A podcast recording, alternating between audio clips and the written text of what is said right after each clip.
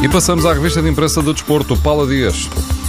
Tanto sofrimento, mas Portugal está nas meias finais do europeu e o país não agitou apenas as bandeiras agitou também as tranças. A bola desta manhã nota 9, a Renato Sanches. Portugal estava perdido e só ele podia encontrá-lo. Não faz sempre tudo bem, é verdade, mas provou que é diferente de todos os outros. Foi o homem do jogo para a UEFA e o jogador português mais jovem de sempre a marcar em jogos a eliminar em fases finais. No editorial da bola, Fernando Guerra lembra que há meia dúzia de dias um treinador conceituado cá do Burgo considerou Renato Sanches impreparado para ser titular Felizmente que Fernando Santos não foi na conversa. Hoje também sobram elogios nos jornais para Quaresma, Rui Patrício e ainda para Pepe. A bola diz que ele foi imperial, o recorde considera que foi o melhor de Portugal. Pepe foi todo poderoso, um monstro. O jogo também distingue o defesa central da seleção e avisa que o Pepe Rápido está de volta. O jornalista do jogo escreve que chega a ser impressionante a forma como às vezes faz correrias loucas para ir, ir atrás dos adversários e recuperar a bola. No jogo, o diretor afirma que Portugal não agrada ao paladar refinado dos gastrónomos do europeu, mas vai melhorando e ameaçando. José Manuel Ribeiro destaca mais um empate, mas acrescenta que Portugal é uma equipa que, não sabendo vencer, também não sabe perder.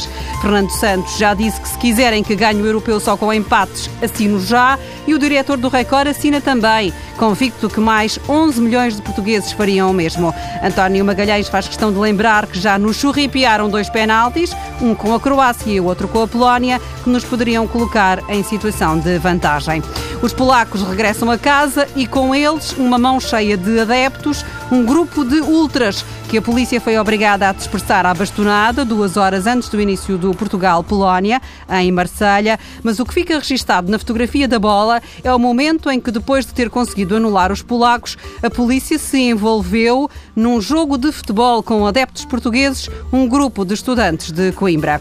Vicente Del Bosque já deixou a seleção de Espanha, enviou mensagens a todos os jogadores, menos a Iker Casilhas, o guarda-redes do Futebol Clube do Porto, que foi titular em todos os jogos da seleção, em fases finais de europeus desde 2004, não saiu sequer do banco neste europeu de França. Del Bosque entende a mágoa de Casilhas e acrescenta que com os companheiros Casilhas foi perfeito, mas com a equipa técnica foi como se começar.